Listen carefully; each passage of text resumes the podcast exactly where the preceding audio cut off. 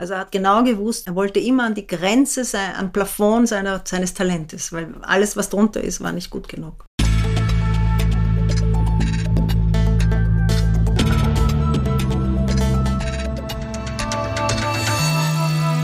Ausgesprochen Kunst. Der Podcast mit Alexander Gieser.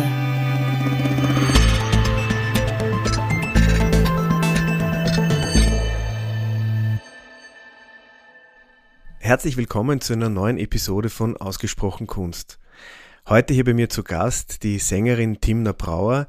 Wir haben uns vor ein paar Monaten getroffen und haben uns gegenseitig angenähert. Es kam dann relativ bald meine Anfrage, ob sie vielleicht zu mir kommen möchte in, zum Podcast, um eine Folge für den Podcast aufzunehmen.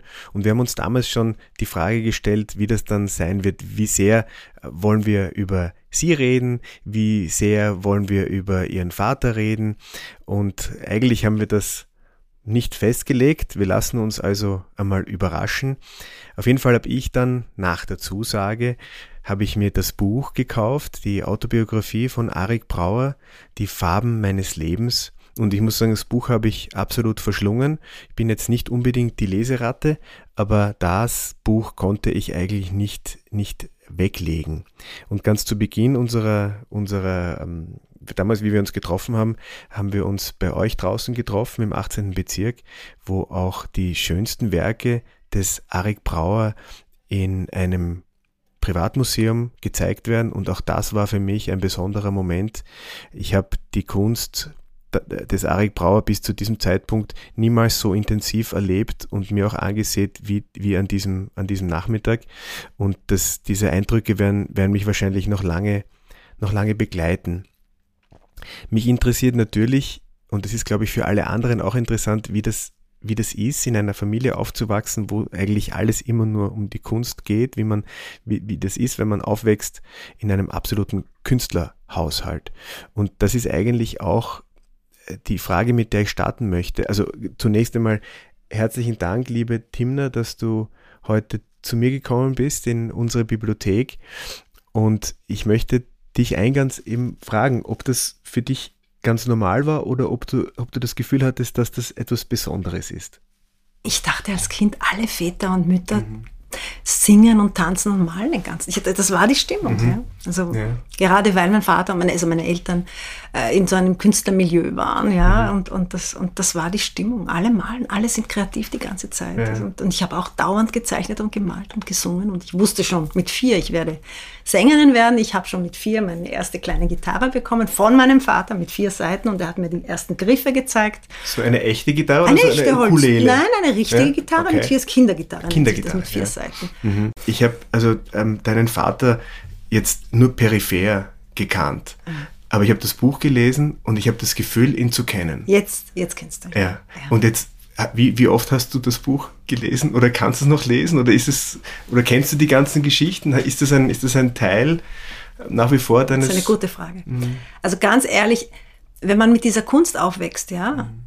ist man sich nicht bewusst als Kind und als Jugendliche schon gar nicht, weil da ist man mit dem Kopf woanders und dann ist man nicht mehr in Österreich und kriegt das alles nur so ganz peripher mit, was er gerade malt, was er gerade schafft. Ich habe wirklich das Glück gehabt, also genau vor zehn Jahren, äh, die Kunstsammlung quasi als Leiterin zu übernehmen und Führungen zu organisieren. Und da habe ich mich natürlich bewusst und mit großer Freude auseinandergesetzt aber wirklich richtig bewusst. Also nicht so, ich sehe die Bilder da und ich kenne sie, aber eigentlich kenne ich sie nicht, weil ich habe mich nie bewusst mit ihnen auseinandergesetzt. Und auch seine Schriften. Also ich mhm. habe die Bücher immer sehr verspätet gelesen. Natürlich hat mich interessiert in die Biografie, weil er auch über mich geschrieben hat. Das habe ich schon gewusst, das hat er mir gesagt und ich habe sie, ich glaube, zweimal gelesen. Mhm. Äh, die meisten Geschichten kenne ich, aber einige nicht vor allem die Art, wie er über den Zweiten Weltkrieg spricht, über mhm. den Antisemitismus und über die Nazis, weil darüber hat er zu Hause nicht gesprochen. Okay. Das war für ihn ein Problem. Vor allem mit der ersten Generation, also mit den drei Töchtern, darüber zu reden, weil der Schmerz einfach zu groß ist. Man will das einem, ich verstehe das, man will es einem ersparen. Und bei, den Enk, bei der Enkelgeneration hat er dann mehr preisgegeben. Ja? Aber das heißt, ich habe über dieses Buch auch einiges erfahren, über diese Zeit vor allem. Ja, es ist ja oft so, dass, dass manchmal braucht es ein ein bisschen Zeit oder vielleicht die eine oder andere Generation, damit man wieder einen, den nötigen Abstand, Abstand gewinnt, oder? Absolut, absolut. Das ist, äh, die Enkelgeneration hat einen anderen Zugang und auch es gibt doch eine Distanz, eine emotionale, eine gewisse, ein bisschen mehr Distanz als zu den eigenen Kindern. Na, ich fand das dann total erfrischend und schön. Ihr, also du und deine beiden Schwester, Schwestern, ihr kommt ja auch zu Wort. Ihr schreibt ja dann in diesem, im, im, im, in dem Buch auch, wie, wie eure Sicht, wie ihr euch selber seht. Das war nicht, das ist, das ist nicht unsere Schrift. Das hat er. Das hat er für euch In unserem Namen, ja. Okay. Es war eine Überraschung. Okay. Na gut, dann hat dein Vater über dich geschrieben, so dass du. So wie er mich sieht. Ja, so wie er dich sieht ja. und dass, dass du, er schreibt doch so, er, er, er war ja ein, ein, leidenschaftlicher Hutträger, aber er spricht auch von deinen Hüten, dass du ganz viele Hüte hast ja. und dass du die, jetzt wollte ich natürlich wissen, ich meine, wie steht es um deine Hüte? Also ich sammle jetzt weniger, weil ich einfach keinen Platz mehr habe. Mhm. Und ich liebe es zu sammeln, aber nicht nur um der Sammlerei willen, sondern weil ich die Hüte auch gerne trage. Und ich habe ja nur einen Kopf. Ja. Mhm. Und meine Kinder oder auch diese Generation, die tragen schon lange keine Hüte mehr. Es ja. ist äh, überhaupt, die Europäer haben, das ist, glaube ich, das einzige Volk, wenn man die Europäer als Volk diesbezüglich mhm. sicher nennen kann, die keine Hüte mehr tragen. Ja. Jedes Volk hat eine Huttradition und auch in Europa, bis meine Oma ist nie auf die Straße ohne Hut gegangen. Das ist so das, das i-Tüpfel. Das ist leider, das ist die Kultur. Das ist eine gewisse Kultur, die jetzt äh, amerikanisiert. Ja? Also man braucht keinen Hut, weil das ist, es wird vom Winde verweht, außer es ist eiskalt. Ja, also das ist dann funktionell. Aber als mhm. Etwas Schickes, so wie man eine Krawatte trägt, na selbstverständlich auch einen Hut, das ist mhm. vorbei. Und ich trage gerne die Hüte, die ich auch sammle. Ja? Und deshalb habe ich jetzt langsam aufgehört. Aber ich habe wirklich einen schönen Fundus. Ich habe noch rechtzeitig auch uralte Hüte, ja, also okay. wirklich Jugendstil und so von Frauen, ja, mit, ja, eine, mit den kleinen Schleiern. So. Ja, also nicht hunderte, aber wirklich so einige feine, paar Dutzend habe ich sicher, ja. Also die, die Musik hat also bei euch zu Hause immer eine, eine Rolle gespielt. Ja. Also das, das, also ich habe das irgendwie jetzt in, in, heute am Nachmittag habe ich mir überlegt, ich bin ja selber mit der Kunst aufgewachsen. Ja mein Vater, meine Mutter, da, da, hat Kunst einfach eine Rolle gespielt. Ja. Aber ich bin eben mit ihr aufgewachsen ja. und nicht in ihr. Okay. Und du bist ja wirklich in der Kunst aufgewachsen. Total. Gab es überhaupt eine Chance, dich dem zu entziehen? Oder war das für dich dann so ein ein Es wäre keine Chance gewesen. Match? Es war ein Perfect Match. Ja. Weil ich bin ja aufgeblüht in meinen Talenten, die ich auch genetisch geerbt habe, aber auch durch das Imitieren, Nachahmen das, das Singen meiner Eltern, ich habe das ja nachgeahmt, ich habe dieselben Lieder und heute singe ich auch die Lieder, die sie damals gesungen haben. Also das ist für mich so organisch und so selbstverständlich gewesen. Mein Vater hat auch immer gesagt, also wenn er es nicht geschafft hätte mit der Malerei, und es war eine große Frage, ob er es schafft, weil er sich eben geweigert hat, äh, dem Mainstream zu folgen und eben nicht Geschichten malerisch zu, zu erzählen, mhm. sondern also und nicht abstrakt zu werden, ja. Äh, seine Linie und er hat ja gesehen, was für ein Gegenwind ihm entgegenbläst und es war gar nicht klar, dass es schafft, ja. Mhm. Und, und er hat gewusst, wenn es nicht geht, dann werde ich halt mein Leben mit Musik bestreiten. Und das hätte wäre ihm sicher auch sehr gelungen, weil eine Zeit lang haben sie ja wirklich Karriere gemacht, er und mhm. meine Mutter in Paris damals, wo er noch nicht so viel verkauft hat, in, ist er eben Ende der 50er. Mhm. Und sie waren richtig berühmt und haben tolle CD, also damals LPs und Singles gemacht und sind jede Nacht aufgetreten mit viel Erfolg. Das wäre eben die Alternative gewesen. Okay. Und er hat äh, in einem seiner Bücher, ich lese jetzt natürlich alles von mhm. ihm, äh, geschrieben, dass sein Wunsch war immer, äh, die Malerei zur Musik zu transformieren, also Musik zu malen und umgekehrt die Musik in die Malerei einfließen zu lassen. Also seine Musik oder Musik generell. Und das finde ich sehr interessant, weil einfach ist das nicht, weil das sind komplett verschiedene Medien. Ja? Mhm. Sehr, sehr interessant. 1929 als Sohn eines jüdischen Schuhmachers und dessen Frau geboren, wuchs Arik Brauer in Wien-Otterkring auf. Er versteckte sich in den letzten Wochen des Krieges vor den Nationalsozialisten und konnte so einem frühen Tod entkommen. Ab 1945 studierte er Malerei an der Akademie der Bildenden Künste in Wien unter Albert Paris Gütersloh und ab 1947 Gesang an der Musikschule der Stadt Wien. In den Jahren 1954 und 1955 lebte er als Sänger und Tänzer in Israel bevor er mit seiner Frau Naomi Dahabani nach Paris zog, wo sie ein Gesangsduo gründeten. 1964 übersiedelte die Familie zurück nach Wien, wo Brauer rasch Bekanntheit als künstlerisches Multitalent erlangte. Trotz seiner erfolgreichen Ausflüge in die Musik lag der Fokus fortan auf der Malerei. Von 1986 bis 1997 war Arik Brauer Professor für Malerei an der Akademie der Bildenden Künste in Wien. 2006 erschien seine Autobiografie unter dem Titel Die Farben meines Lebens. Arik Brauer starb im Jänner 2021 in Wien. Also ich habe, ich meine, er war ja also ein, ein, ein hat dann einen, also ein, ein Gesamtkunstwerkcharakter. Ja, also wenn man jetzt die unterschiedlichen Disziplinen der, der Kunst von Musik und Literatur und Malerei und ja, Architektur, hat er das alles gemacht. Schauspieler. Ähm, Jetzt habe ich aber immer so das Gefühl, und ich kenne natürlich viele Leute, die sind so Inselbegabungen mhm. und in dem, was sie tun, ja. ganz besonders gut. Ja. Hat er, ich meine, natürlich hat er sich selber ja als Maler bezeichnet, aber hat er das Gefühl gehabt, oder hattest du das Gefühl, dass er das Gefühl hatte, dass, dass er, wenn er, wenn er sich einer Sache, einer, einer Sache zu sehr widmet, dass das andere dann darunter leidet? Ja, genau das Gegenteil. Es okay. ergänzt. Es hat bereichert. Ja, das ist eine Ergänzung. Mhm. Ich glaube, es ist erstens eine Generationsfrage. Es ist natürlich auch Anlage. Er war halt sehr begabt in verschiedenen ähm, Bereichen.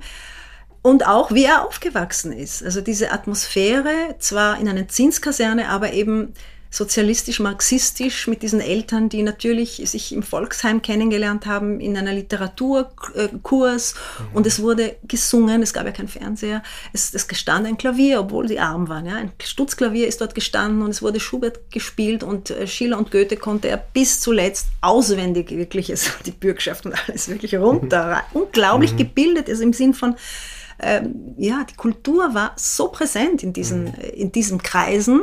Das heißt, er hat das aufgesogen. Und parallel diese Liebe zur Natur und zur Bewegung. Ja? Mhm. Und dadurch, dass die Bewegung auch so wichtig war, da sind wir schon beim Tanz auch. Ja? Mhm. Er war ja eine Zeit lang, hat er sich äh, ernährt, also, also hat er sein Leben bestritten durch Tanzen. Mhm. Ja? Und das hat er auch. Und singen, ne? das ist ja sehr das physisch. Hat auch gut gekommen. Ne? Wahnsinnig begabt. Ja. Seine Schwester war äh, Tänzerin, also mhm. professionelle Tänzerin. Mit ihr war er auf Tournee, zwei, drei Jahre, auch in Israel, wo er meine Mutter dann kennengelernt mhm. hat. Also am Anfang hat er weniger gesungen, sondern sogar mehr getanzt. Ja? An der Volksoper war er sogar engagiert, ja? muss ich vorstellen, der, zu der Zeit als ja, weil er sehr, sehr sportlich war und eine tolle Figur hatte und, und natürlich Rhythmusgefühl, weil er musikalisch war und konnte die Frauen gut heben. Also er war ja kein Balletttänzer in dem mhm. Sinn, aber er konnte trotzdem, hatte einiges zu bieten gehabt. Das ist eigentlich ein Luxusproblem, weil die, also es gibt ja doch viele Menschen, die suchen ihr ganzes Leben nach irgendwas, was sie gut können. Und dein Papa konnte quasi aus dem Vollen schöpfen und konnte so ihr das so ist, auf der ja, Seite weglassen. Das muss schrecklich sein, wenn man nicht weiß, was man will. Ja. Ich weiß, ich weiß, ich will so vieles. Ich habe genau das gegenteilige Problem, mhm. dass ich weiß nicht, wo ich beginnen soll, weil mhm. ich so viele Ideen habe und mhm. so viele Sachen noch machen will und, und erfinden will und tun will. Ja? Also im Schreiben und im Malen und ja. im Singen und im Produzieren und im Komponieren und und betexten und so weiter. Ja. Aber jetzt sag, glaubst du, ist das noch möglich in unserer heutigen Zeit, äh, sich, sich so mannigfaltig äh, zu entwickeln? Also ich, oder lass mich es anders formulieren. Du hast vorher gesagt, es gab ja noch kein Fernsehen damals. Ja. Ähm, die, die Entfaltungsmöglichkeiten waren sicher vor 50, 60, 70 Jahren andere, als sie heute sind. Heute ist man stark abgelenkt. Ähm, sich, sich so intensiv mit unterschiedlichen Genres zu befassen, ist das noch, geht das noch? Disziplinen meinst du, nicht ja, Genres? Ja, ja. Also ich glaube, das ist die einzige Antwort auf die digitale Welt. Mhm. Weil das Schlüsselwort ist die Ablenkung. Mhm. Weil wir abgelenkt sind, mhm. vergessen wir, wer wir sind und was wir alles können, was alles in uns steckt. Ich mhm. glaube, das ist schon diese Berieselungsgesellschaft, Spaßgesellschaft, aber passiv, ja. Also mhm. Spaß ist ja etwas Passives. Mhm. Das ist ganz giftig, hochgiftig, ja, meines Erachtens. Also dieses ähm, Inter, also ich sage jetzt mal, das, das, das, das, das Spiel in, zwischen den Disziplinen, das, das macht dir, das macht dein Leben auch total, bunt. Total. Ja. Weil das eine bringt zum anderen. Also wenn ich ein, ein Lied, eine Melodie im Kopf habe, dann kommt auch der Text dazu und dann denke ich mir, ja, da gehört dann auch ein schönes Cover, vielleicht male ich es auch. Also mhm. ja, und dann kommt das, der Musikclip dazu und dann tanze ich dazu, ja, obwohl mhm. ich bin keine Tänzerin und tanze, ja. Mhm. Ich bin keine Musikerin und spiele, ja. Mhm. Sängerin. Das ist meine Ausbildung. So wie der Arik immer gemeint hat, ich bin hauptsächlich Maler, weil man wollte ihn natürlich in die Ecke des Pop, äh, Austro-Pops ja. immer wieder. Und er hat sich dagegen gewehrt. Und mhm. dann, als dieser Riesenerfolg war, 71 mit seiner ersten Langspielplatte, mhm. Da waren die Plattenfirmen schon sauer, dass er sagt, ich muss auf die Bremse steigen, weil sonst schickt sie mich auf Tournee ja, im deutschsprachigen Raum das ganze Jahr und wann mal ich und wann bin ich mit der Familie. Da hat er das abgebremst. Ja? Also mhm. das hat er, er hat gesagt, wenn er zehn Jahre jünger wäre, also mit 30 hätte er das nicht geschafft. Man hat doch eine gewisse Eitelkeit bei so einem Erfolg. Ja? Mhm. Aber für ihn war immer die Berufung Malerei. Das ist Number One. Ja? Mhm. Und alles ist rundherum wunderbar und fein und gehört dazu, mhm. ist aber nicht the main dish. Ja. ja. Na gut, also in seinem Fall hat sich das ja alles ähm, wunderbar gegeben und noch dazu, äh, wenn man dann zu Hause so das Gefühl hat, dass das auf einen, auf einen, einen guten Boden fällt und dass, und dass die Menschen, die mit einem leben, äh, das auch aufnehmen und weiter transportieren, dann, dann hat man schon das Gefühl, dass man alles richtig gemacht hat, oder? Jetzt zum Schluss meinst du? Naja, so für euch zu sehen, dass, ah, ja. also dich zu beobachten, wie du, wie du ähnlich agierst, ja, wie du sagst, Ruhe, das kann ich, das kann ich, das kann ich, ja. aber das möchte ich, das ist, glaube ich, schon eine, dann eine, eine Entscheidung, die ich glaube, das ist, das, was man äh, kann, dann auch wirklich will. Ja, das ist ja mhm. automatisch so, weil das, was man kann, ist leicht und spielerisch und der Mensch soll, lebt einmal, da soll, das soll ja alles spielerisch sein und mhm. leicht, oder? Ja. Und noch das, zurück zur Malerei. Ich glaube schon, dass er auch recht hatte, weil er ist ein unglaublicher, ein super Sänger und unglaublicher Texter und hat tolle Melodien geschrieben. Also das ist alles top, aber mhm. richtige Weltklasse mhm. für mich persönlich, wenn ich das mhm. beurteilen darf, ja mhm ist es, das ist die Malerei. Ja. ja. also das ist dann noch einmal noch ein Niveau drüber, weil mhm. es gibt viele Musiker, die gut schreiben und viele Sänger, die gut singen und so. so ne? also, aber so wie er gemalt hat, das ist für mich einzigartig. Ich merke es jetzt, erst in den letzten Jahren, begreife ich und jetzt noch mehr, ja, mhm. natürlich, ja, nachdem er von uns gegangen ist. Ja.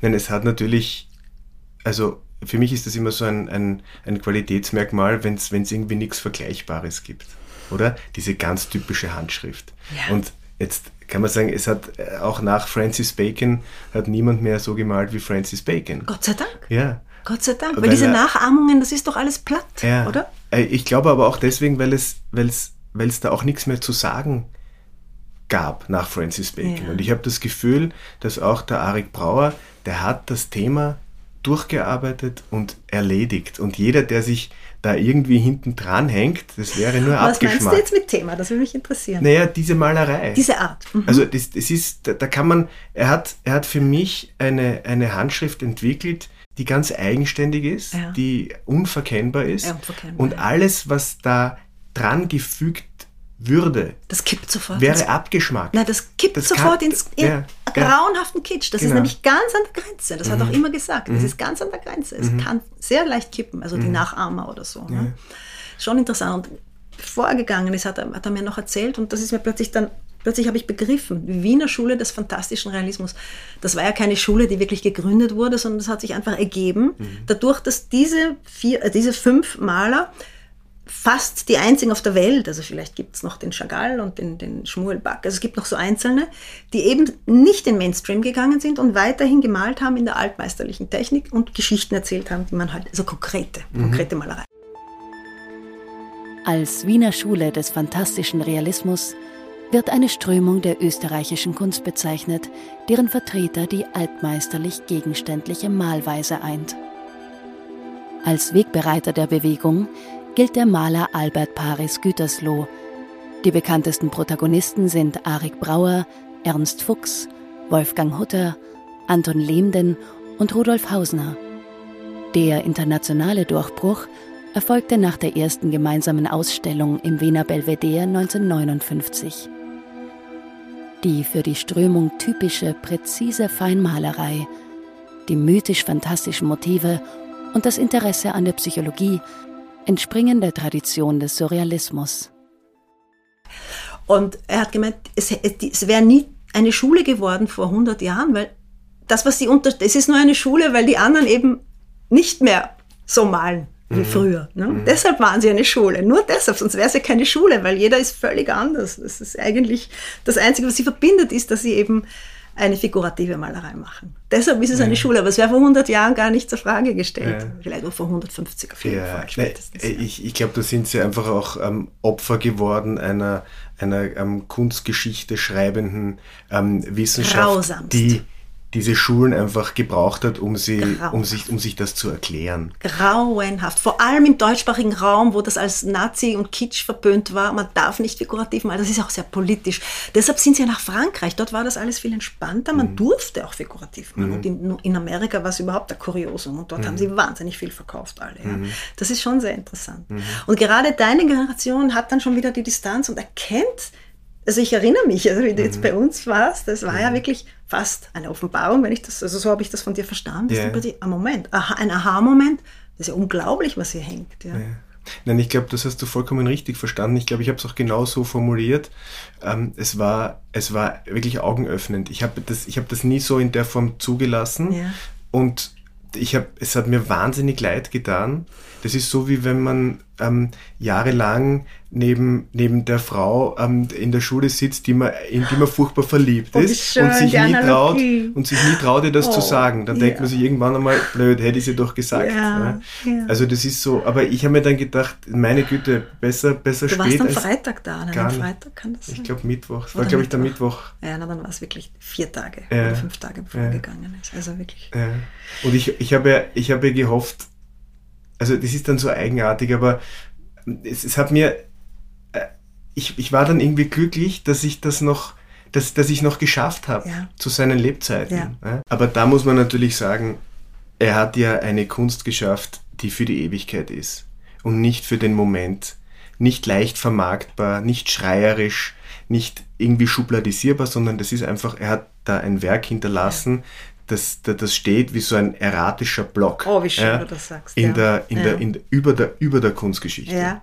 Weil er sich, weil er sich auch, glaube ich, nie angebiedert hat. Darf ich das dann Maler. zitieren? Weil ich bringe jetzt einen neuen Katalog heraus. Ja, natürlich. Das würde mich wahnsinnig freuen, unser Gespräch da irgendwie einzubauen, weil das ist, weil du für mich symbolisierst eben diese neue Generation, die das begreift und zwar was, mit Genuss, ja. Also mhm. du musst dich jetzt nicht überwinden, ja, ich muss zugeben das, sondern mhm. im Gegenteil, super. Mhm. Warum nicht das sowohl als auch und mhm. nicht entweder oder? Mein ja. Vater hat ja nichts gegen abstrakte Maler, überhaupt nicht. Im Gegenteil, er hat behauptet, sogar in jedem Kunstwerk gibt es auch Abstraktion, auch bei ihm, ja? ja. Also wenn man Details anschaut, das ist abstrakt. Ja. Total abstrakt. Ja. ja und dann gibt es ja viele sogenannte abstrakte Maler, die von sich behaupten, dass sie eigentlich gegenständlich malen. So wie der, wie der Wolfgang Holliger, der Stimmt. diese großen bunten Bilder macht, aber immer von einem Wurzelstock oder von einer Puppe oder von, einer, genau. von, einem, von einem Blumensträußchen genau. ausgeht. Genau, genau. Also die Wahrheit ist, glaube ich, die, die Wahrheit, und das sagt dein Vater auch ein sehr schöner Satz, die Malerei ist eine Stunde der absoluten Wahrheit. Oh ja. das gefällt mir natürlich. Dein Papa hat ja auch gesagt, ähm, dass es eben, dass es ohne diesen kreativen, ohne dieses kreative Zutun, etwas, etwas Neues zu schaffen, ohne dem geht's nicht. Ja. das, ist der, das ist der Nukleus, aus dem dann etwas entsteht. Und ich, ich bin auch der Meinung, dass, dass, dass, die, dass diese Schöpfung ja. Äh, ja nicht abgeschlossen ist, solange es Leute gibt, die sich bereit erklären, künstlerisch tätig zu sein. Ja. Ja, weil sie natürlich diesen unsere Welt, wie ja. wir sie sehen, erweitern. Und ein Stückchen, und ich werde oft gefragt von Freunden, was ist denn eigentlich Kunst? Oder wie, wie, unterscheidet sich ein Künstler von einem, der halt jetzt sich jetzt nicht Künstler nennen sollte? Und ich äh, versuche das immer so zu erklären, dass es dann eben, man muss schauen, ob da, ob da ein Beitrag geleistet wurde, ob es mhm. der Welt ob die Welt danach reicher geworden, ist, reicher geworden ja, ist. Ja, stimmt, das ist ein gut, eine gute und, Definition. Und das ist, das hat dein Vater in einem hohen Maße gemacht. Und ich bin aber auch der Meinung, und ich habe mir, ich habe mir so einige Sachen jetzt von dir angehört, wie du, wie du singst. Ich glaube, jeder, der, der mit Leib und Seele und mit vollkommener Bereitschaft sich auf das Abenteuer einlässt, zu tanzen, zu singen, zu malen, mhm. der macht unsere Welt einfach, einfach reicher. Mhm. Mhm. Und das ist, das ist, ich meine, viel mehr kann man, also es gibt keinen schwereren Job als den, oder? Na, auch dankbar. Es ja. ist der dankbarste Job. Also für mich, ich kann mir das was anderes nicht vorstellen. Ja. Ja, absolut nicht. Auch wenn das natürlich ein, ein steiniger Weg ist, oft, mhm. sicher. Vor allem, wenn man genau ja. das macht, was man will und das passt gerade nicht in die Zeit oder mhm. so oder schwer vermarktbar oder nicht in eine Schublade. Ich ja. habe genau dasselbe mit meiner Musik. Eins zu eins dasselbe Problem wie mein Vater. Ja.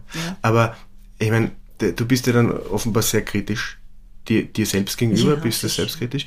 Ähm, war, war eigentlich dein Vater ein kritischer Geist? Unglaublich kritisch. Sowohl nach außen hin politisch mhm. engagiert, aber auch für sich selbst. Wie oft mhm. hat er gesagt, das ist nichts, das schmeißen wir weg und mhm. so, obwohl es toll ausgeschaut mhm. hat. Also er hat genau gewusst, ob da jetzt an, an, er wollte immer an die Grenze sein, am Plafond seiner, seines Talentes, weil alles, was drunter ist, war nicht gut genug. Mhm. Nein, wahnsinnig kritisch. Und dir gegenüber? War er ein kritischer? ja, aber aufbauend. Kritiker, ja. Aufbauend kritisch. Also ich war immer dankbar für jede mhm. Kritik und es war zu 99 Prozent auch richtig, was er gesagt hat. Ja. Immer. Ja. ja, eindeutig. Ja. ja. weil er die Distanz hatte und die Liebe, er wollte ja wirklich was beitragen. Mhm, mhm. Ja. Und jetzt sag noch, ähm, dein, dein, ähm, dein Gesang, ja. Das, äh, du, du bist ja, glaube ich, jetzt an der, an der Universität, unterrichtest. Ah, nein, nein, das ist schon lang vorbei. Das ist lang das vorbei? War, ja, Aber hört man, hört man überhaupt auf zu unterrichten? Ich meine, man, man gibt ja weiter. Würdest du dich selber als einen teilenden Menschen sehen? Mehr als Unterrichtender, ja weil ich komme nie mit dem Zeigefinger und will jemandem was erklären, sondern durch mein Schaffen hoffe ich, dass ich auch einen Beitrag leiste, um etwas zu teilen und mitzuteilen, was vielleicht die anderen bereichert. Äh, wirklich unterrichten tue ich tatsächlich in meinen Kinderprogrammen, die ich leidenschaftlich tue auf der mhm. Bühne. Das ist frühmusikalische Kindererziehung. Ja. Also mhm. das ist für mich äh, toll, wenn die Kinder auf die Bühne kommen und mit mir eben tanzen, musizieren, ausprobieren, auch vom Stegreifen Melodien erfinden, das können die alles. Ja, mhm. ja das ist, äh, ist, ist super, wenn man, wenn man auch etwas findet, wo man einfach immer weitermachen kann. Ja. Also ich glaube, das ist einfach unerschöpflich. unerschöpflich. Die Kunst Absolut. ist einfach ein... Nein, mein Leben ist viel zu kurz, das weiß ich jetzt schon. Und jetzt natürlich auch noch eine, eine, eine Frage. Jetzt hinterlässt natürlich dein, dein Vater eine, in, auch in der Familie eine Riesenlücke, oder? Er war so. Die Autorität. Ja. Absolut. Auch irgendwie so ein, der halt ausgestrahlt hat. Und, Spirituelle und, ja. Autorität. Ist das, ich meine, kann sowas nach, Wer rutscht da in diese Rolle oder, oder wird diese Rolle, kann die Rolle nein, neu wär, besetzt nein, werden? Nein, überhaupt nicht. Es wird einfach, die Karten sind komplett, komplett es ist jetzt noch alles durcheinander, wir sind ja, ja unter Schock, das wird, es dauert, man sagt, die Seele ist so langsam, es mhm. braucht mindestens ein Jahr. Ja. Aber die Karten werden neu gemischt werden und, ja. und die Enkelkinder kommen von unten auch schon und die haben auch Talente, also es kommt ja was nach und dann gibt es wieder eine neue Ordnung, absolut, ja. Mhm. absolut. Aber es ist unmöglich, in seine Fußstapfen eins zu eins oder mhm. auch nur mhm. 50 Prozent hineinzustapfen, wollen wir, sollen wir auch nicht. Ja. Ja, sollen wir nicht. Das muss was Neues entstehen. Ja. Nein, ich, es, ist ja, es ist ja sehr schön, wenn, wenn, man, wenn man merkt, dass, dass inner, innerfamiliär einfach so viel Wertschätzung da ist, Liebe, ja.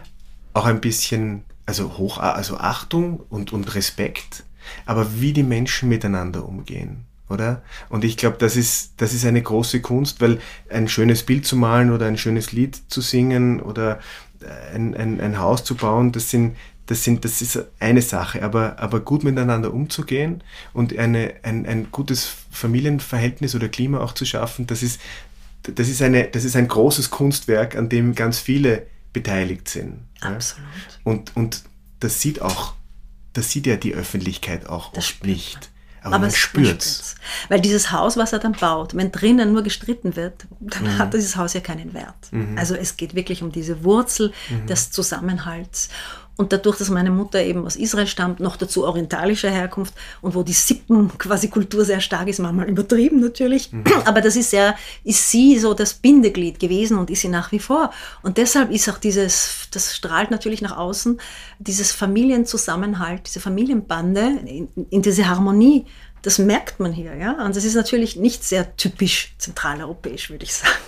Ja, also ich habe, ich habe, aber ich glaube, ihr seid, ihr seid sowieso keine also das ist, es ist eine, eine, ein, ein Familienzusammenhalt, der, glaube ich, ähm, so sollte es sein. Aber man, man, muss es auch nicht unbedingt als Modell hernehmen, weil jeder braucht wieder was anderes. Absolut, nicht? absolut. Und, und das ist halt, es, es ist aber trotzdem ein, ein, ein, ein Sinnbild für, für Harmonie auch. Es ist ein Beispiel. Ja. Ich würde sagen, ein Beispiel unter vielen, ja. das vielleicht richtig für einen sein könnte. Ne? Absolut. Ja. Und gibt es so komplette Ausreißer in eurer Familie? Gibt es so Enkelkinder? Ja, kur ja kurzweilig ihr schon. Mit, ihr mit eurem Gesinge da Alla, will ich gar nichts tun. Das ja. muss sein, mhm. müssen ausbrechen. Mhm. Ja, sicher. Und die haben es schwer, weil wir so liberal sind. Das ist mhm. das Problem.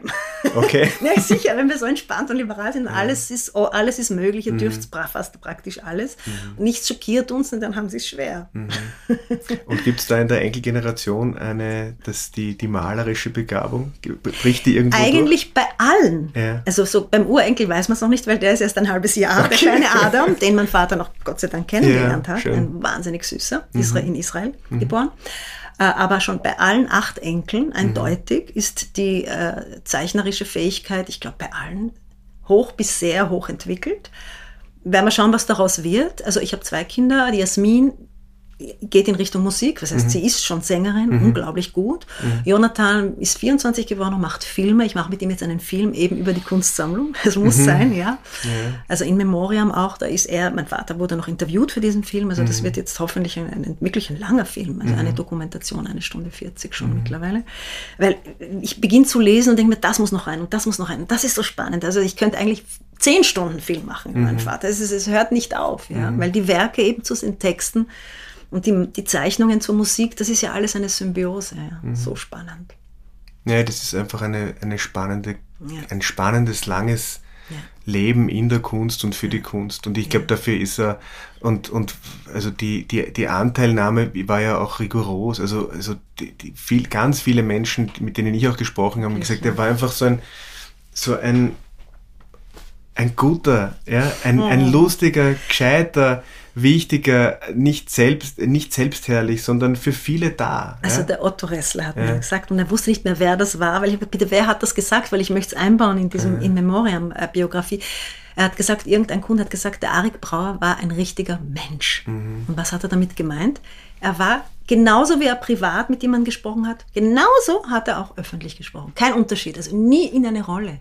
Er, mu- er hatte es nie notwendig, in eine Rolle zu steigen. Bitte, wer kann das? Das ist eine das ist ein Geschenk, dass jemand so sein kann, so authentisch.